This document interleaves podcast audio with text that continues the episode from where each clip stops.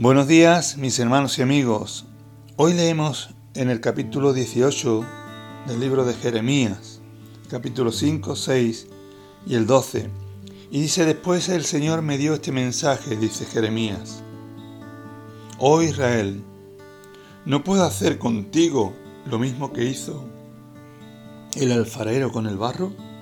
De la misma manera que el barro está en manos del alfarero, así estás en mis manos. Sin embargo, el pueblo respondió, no gastes saliva, continuaremos viviendo como se nos antoja y con terquedad seguiremos nuestros propios malos deseos. Conforme el alfarero moldeaba o daba forma a la vasija de barro en su rueda, a menudo iban apareciendo esos defectos. El alfarero tenía el poder sobre el barro para dejar los defectos o para volver a moldear la vasija que estaba en sus manos. Asimismo, Dios tenía el poder para volver a dar forma a la nación de Israel y conformarla según sus propósitos. Pero ellos no querían, ellos querían seguir en su terquedad y a su antojo. Hoy día vemos que en nuestra sociedad se admira la agresividad, la independencia y el desafío a la autoridad.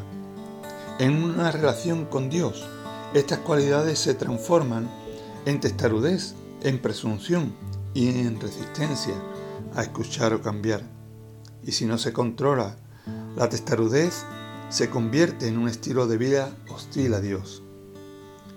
El proceder en la vida del creyente no debería ser volverse inconsciente ni pasivo sino con voluntad y receptivo a la marca de Dios en nosotros.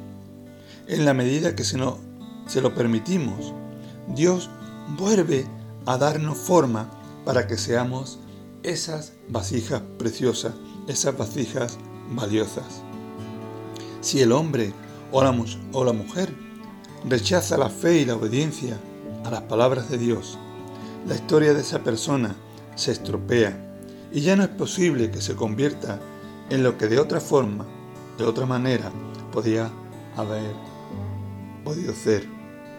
El pecado estropea el ideal divino del hombre, le priva de todas las ventajas de la ayuda de Dios en el desarrollo de su carácter. Ya no es posible para Dios, no porque Él no quiera, sino porque la persona no quiere.